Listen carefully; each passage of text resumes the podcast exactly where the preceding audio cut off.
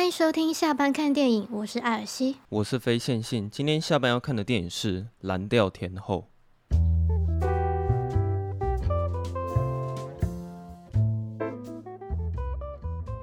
哎，其实我我发现我在看这部的时候，跟我想象的不太一样。啊，我看完的时候也觉得跟想象中的很不一样。对，因为其实我一开始以为他这部电影其实是在讲蓝调音乐这个事情。可是我后来发现，它其实不是在讲蓝调音乐，它的内容主旨核心，它还是在终究还是在讲黑人的议题。嗯，对。可是老实说，我觉得这部片的确是蛮优秀的作品，但是在看完的时候，突然会觉得对于这种题材好像有点腻，因为你不觉得每一次在这种奥斯卡奖季的时候，他们一定会推出这种黑人电影，但是他们这种黑人电影在探讨的题材，大部分都还是围绕在。黑人这个族群有多委屈，或者是他们被压抑这种事情上面，就是他们每一次讲的事情，我觉得都是一样的。应该是说，这就是真真实实发生过啊。即便到现在，这个问题还是没有被哦，对了，很真正、很根本的去解决，所以我觉得才会一直有一些人他。想要拿这个东西出来讨论，然后让让更多人知道曾经发生的事情跟现在正在发生的事情。可是我觉得我们台湾人在看这部电影比较不会有这么深刻的感觉，有一个原因是因为其实黑人的歧视这件事情在美国当地文化会相当的明显，但是在台湾其实感觉不太出来。所以我觉得黑人议题在美国那边看应该会会比较有深刻的感受啦。因为我在看这些，每次在看这种黑人题材的时候，我会觉得他们这些东西可能会离我比较远一点。然后他这部电影啊，你还记不记得开头的时候，他们就有一场很精彩的蓝调表演？嗯，就是就是他们在类似一点的在森林里搭一个小帐篷，对，然后大家在里面就是欣赏那个马姐表演。马姐，她叫马姐，她叫 Ma Rainey。哎、欸，我一开始在看的时候，我还以为这个是就是他们这个团体之后的表演这样。可是我整部电影看完，然后我有回去再重看一遍开头，嗯，哦我发现这个好像是他们在团队之前就就有的一些冲突。因为你还记得说那个黑豹男主角叫什么？查德博斯曼。查德查德威博对，就是博斯曼他在开头的那场表演，他有去抢那个聚光灯，嗯，你还记得吗？有啊。就是我不知道为什么他好像是在前面的时候就已经有在带出说，这个团队上人跟人之间相处好像本身就有很大的问题。我也觉得博斯曼这个角色跟马姐这两个人其实算是同一种人，嗯，就是他们两个都都会想要当王吧，可是又有一种一山不容二虎的感觉。他们这两个人同时都是一个过于自恋的人，我是这样，我是这么觉得啦。我是觉得。他们两个这种很有防御的这种表现，其实是一种保护色啦。哦，就是不希望说被别人看不起或被别人欺负嘛。嗯，因为就是他必须要这样，然后才可以让大家觉得说，哦，你很强，你很厉害。哎、欸，其实我觉得前面有点冗长，因为我发现他这部电影里面有好几场戏都是那种对白超多，就是他的台词我觉得都都蛮冗长的，应该是这样讲。其实我我在看的时候，我会觉得说这个好像舞台剧哦。哦，对对对对对。对，然后哼，后来去后来去查才发现，它其实是舞台剧改编的。我刚刚是说对白冗长，不是在指导演不懂得讲故事，不是、嗯、不是指这件事情，是我很明显可以刻意感觉到导演他就是想要去借由台词跟舞台剧的方式去表达这一部电影。可是只是他这种表现手法，我在看的时候会觉得。会很需要集中精神，因为我必须要很专注的去听他讲话跟讲故事。他像中间有一段不是伯德曼他在解释他母亲是怎么被强奸这件事情。然后他就是把那个整个故事从头到尾这样全部都讲一遍，然后就是你必须要很专心的去听他讲每一段情节，你才有办法去联想到那那个画面这样子。但是因为他的表演也都是一镜到底的那种长镜头，所以其实在观看的当下也是会觉得是有戏剧张力。我是想讲这个，而且它其实它场景都主要就是发生在那个派拉蒙的录音室嘛。对。然后，没错，所以我觉得就真的蛮蛮吃你刚刚讲，就是他们的那个台词的内容。对啊，然后还有演员的怎么表现那些演技，因为真的还蛮多作者都是一镜到底，然后噼里啪啦讲很长一长串故事。嗯、对对对，他好几场戏就是、嗯、就一直讲话，一直讲话，一直讲话了这样。因为前面我看的时候会觉得比较无聊一点，可能是因为前面他也是讲一些比较不是重点的东西吧。嗯、因为像伯德曼他的开场戏就是他在录音室里面一开始就跟他们去争论一些很小的事情，比如说他会先聊说。他花了多少钱去去买他的新鞋子？嗯，然后接下来又开始在聊说，哦，他那边有一扇门，然后那那一道门就是打不开。不开对，然后他们又在聊他们那个肤色的问题。他们那个我我我那时候我就一直在想说，为什么要那么在意那扇门？那扇门到底有怎么样吗？但是看到后来才知道说，哇，嗯、这个门门的那个寓意。蛮让人印象深刻的，对啊，它是有寓意。对，这后面再来讲。嗯，因为他他前面这些琐碎的事情，让我看的时候会觉得很像是他们那种录音室的黑人日常吗，还是怎么样？就是 好适合的片名哦。就就是他们都没有在讨论什么很主要的剧情上的情节，因为我我那时候一直在抓说，现在他们在探讨的那个核心是什么，然后现在角色目标是什么。可是我一直觉得他们就是在聊一些。小事情，闲聊啦，尬聊。对，所以那边我看就是觉得说比较无聊，但你看完整部电影，你会发现说，哦，前面那些闲聊其实还蛮重要的。嗯，他前面前面那些安排都都是有意思的，而且他还有刻意去营造出那个马姐的神秘感，因为前面马姐都没有出现嘛。对。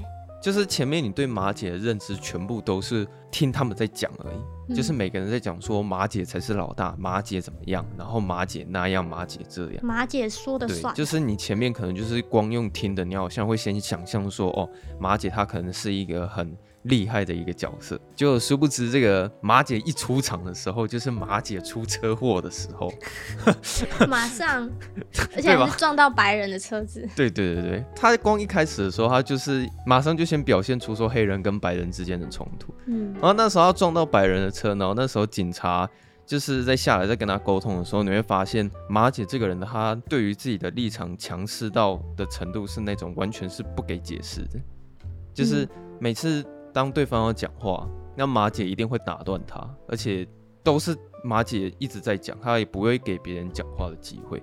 那他们最后解决这个事情的方法，居然是那个制作人出来，然后把警察拉到一边。他是经纪人吧？对啊，应该算是他的经纪人。嗯，然后把警察拉到一边之后，就私底下跟他讲话，但是你也不知道他到底是讲了什么。塞钱给他。但总之就是。经过那场沟通之后，然后他就跟马姐说：“OK，好，事情已经解决了。”我觉得他很常会表现说黑人把白人压在底下打，你有这种感觉吗？嗯，就是马姐跟波德曼这个角色，他们会一直凌驾在白人的种族之上。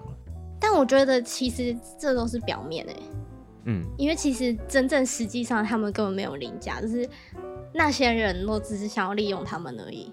哦，对啊，马姐是有一直强调说，其实他们不是真的喜欢他，这、嗯、他们只是喜欢他的声音而已。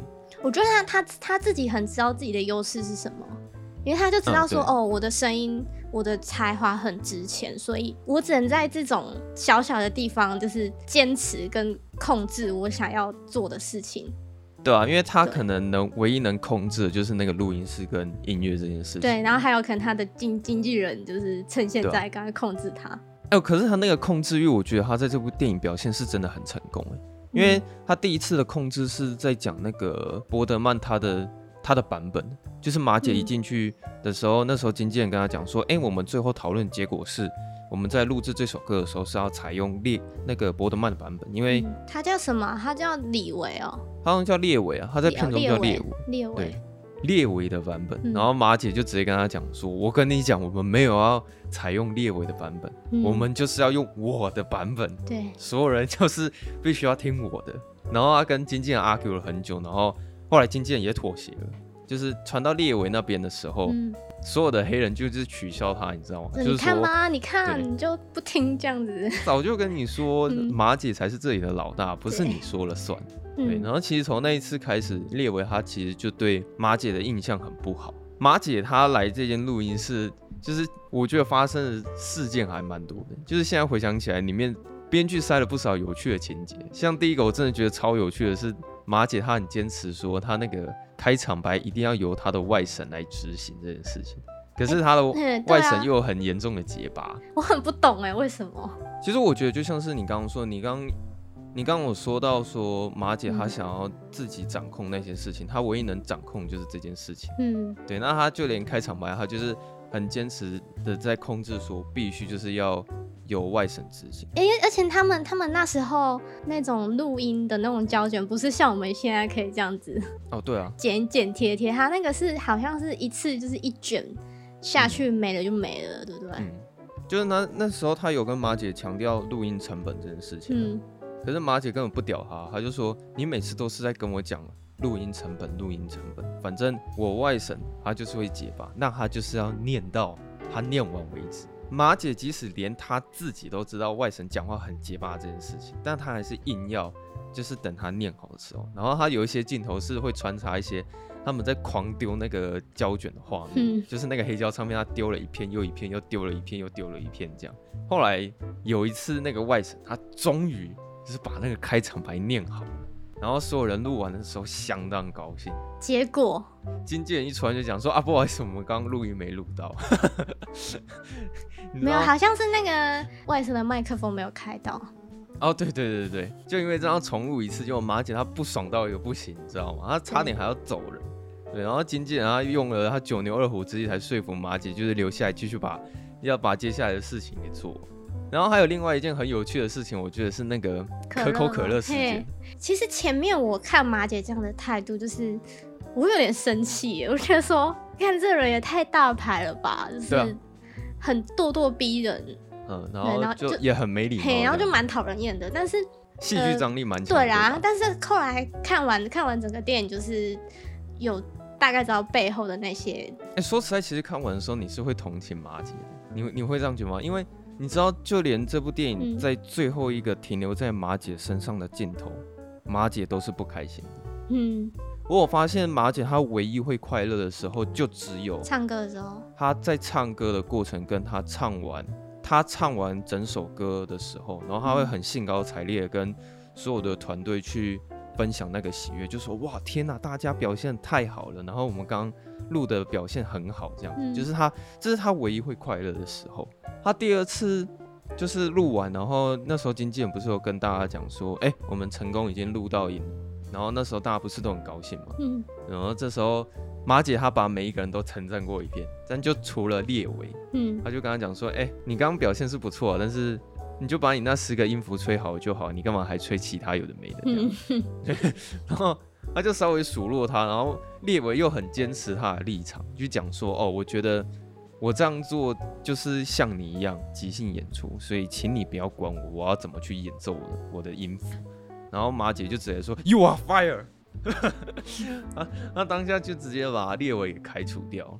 就是其实他们里面虽然整个场景都只有围绕在一间录音室，但里面的冲突其实都还蛮多的，然后像列维他这个角色，他前面是有一小段的情戏是在讲说他在勾引那个马姐的女人，他好像叫梅梅西，叫达西梅吧，忘记他叫什么名字了。他在勾引的速度其实还蛮快的，可是你可以感觉出来，达西梅这个角色他其实很，他很希望聚光灯投射在他身上，他想要获得大家的关注，嗯，因为。他前面不是会有一些画面是很刻意的，是他会在公众场合之下一直在搔首弄姿。嗯，然后那时候马姐还拍桌子说：“哎、欸，你可不可以不要在那边搔首弄姿？你可以快滚嘛。”然后那个达西梅他就被骂之后，他很难过，然后这时候他才跑去地下室，然后遇到列维这个角色。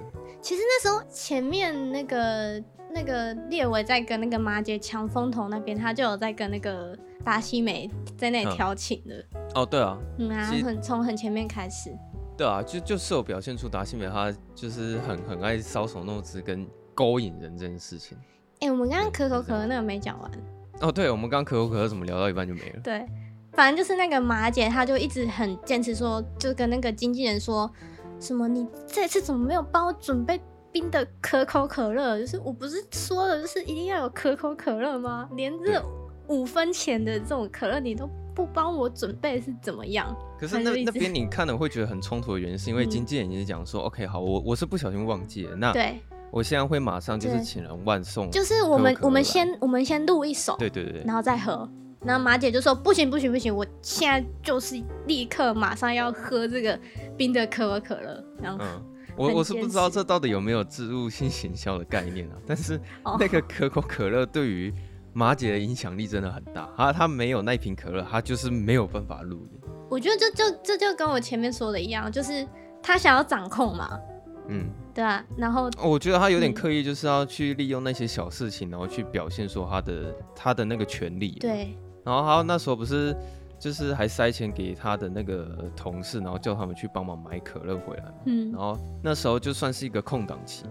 嗯，对，然后我觉得那边有一个重点是，整部电影我觉得就只有那一场戏是唯一马姐有在讲蓝调音乐这件事情。哦，你是说你你是说他在那边说什么？这里好安静，那边吗？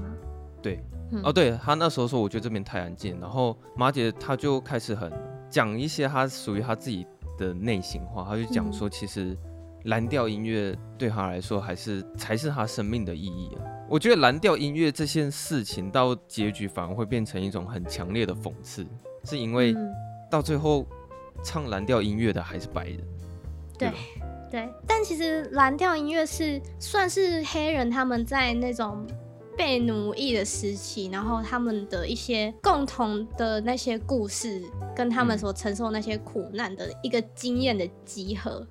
对啊，变成一个蓝调音乐。可是他电影的最后，居然是有一群白人在唱一个蓝调音乐，然后那个好像是列维写的那一首吧。就是、哦、那时候就是列维、嗯，好像是他卖是列维的版本吗？我不知道，反正应该是列维那个版本。然后居然就是是给白人唱，嗯、就觉得其实蛮冲突的。这背后，啊、嗯。可是他那个，我不得不说，马姐她的声音是真的很好听的。嗯，就是你看她的可能外表展现出来的样子看起来很可怕这样，但是他只要一在麦克风面前表现他的嗓音的时候，我觉得那个唱出来是真的还蛮好听的。嗯，就我觉得他的嗓音很浑厚啊。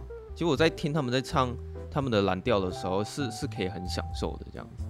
列维还有一件事情没讲到，是在结局之前，因为他们不是已经把那个音乐录完了吗？对。列维他被开除嘛，嗯、这时候他还是很有自信的跑去找那个制作人，然后他就跟他讲说：“哎、欸，我那个音乐我已经写好了，然后你之前也答应过我，就是我要把就是那首歌演奏出来，我会用我的团队来帮你演奏这首歌这样子。嗯、对，但是制作人。他就跟他讲说，我们现在已经没有要跟你合作了，然后反正就是没有，我就觉得现在大众不会喜欢你的音乐，他就有点，他就有点打发他，就说好好，不然就是我给你五块五美金跟你买，跟你买这首歌，哎，五美金买一首歌，五美金价值台币多少？哦，一百五吗？那时候五美金的确是蛮蛮高价的，可是就算那时候很很高价的话，也没到多高吧，五、嗯、美金哎。对啊，其实那一次制作人数落他之后，算是他把列维逼到绝境。嗯，对，因为他前面的表现都是他用很强势的态度在掩饰他自己的脆弱。对，嗯、然后他也对自己很有信心，说他一定可以有自己的团队，然后去演奏属于他自己的音乐。但到最后面结局的时候，连这件他唯一信任的事情都已经破碎了，所以他。觉得他心境被走上绝路之后，他最后居然会因为鞋子被好像有被踩脏这件事情，嗯，也许那他的鞋子根本没有被踩脏吧，我不知道，但他就是一直很坚持说，就是有人踩脏了他的鞋子，然后他他就动起了他的杀机，然后拿了一把刀，亲手杀死了一个团员。那边我看完的时候才会觉得说，哦，这部电影的确跟我想象还蛮不一样，是没想到说原来最后会有杀人的场景出现这样。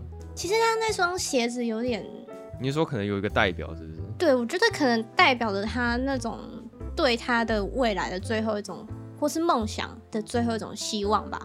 结果连他这双鞋子都被践踏。哦，对啊，所以他他唯一能够守护的事情，就是在那个当下就只剩下那双鞋子。可是连鞋子都被踩，所以他才会那么愤怒，然后一直问说什么？他是问他什么？他是说什么？你没有，他他一直问说你踩脏我的鞋子，那你要怎么办？嗯，然后那些黑人就说啊，我就跟你道歉了，不然你。对啊，可是这是能怎么办呢？就是也不能怎么办，就对不起，踩到你的鞋子。对啊。对啊，因为以正常逻辑之下，就说啊道歉，啊大不了就是买一个全新的给他，啊大不了买个十双给他嘛，他那么爱鞋子，买个十双好了，那也不至于夸张到要用一条命去赔一双鞋子。对对，但反正那场戏的逻辑已经不是正常的逻辑去推演，已经是男主角他个人的心境已经走到了那个程度，所以他才会做出这件事情。那我觉得伯德曼他这次会入围最佳男主角啊，他大部分的表演的确是也蛮精彩，因为他一次表演就要演得很长嘛，然后台词也很多。但我觉得他最精彩一场戏还是有一次是伯德曼他在挑衅上帝的时候，他们在讨论上帝的时候啊，然后伯德曼他很不相信上帝，他觉得上帝没有站在他们那边。嗯、可是他们另外一个团员是觉得他是他是相信上帝，对对对，然后他就觉得说你怎么可以亵渎我的神？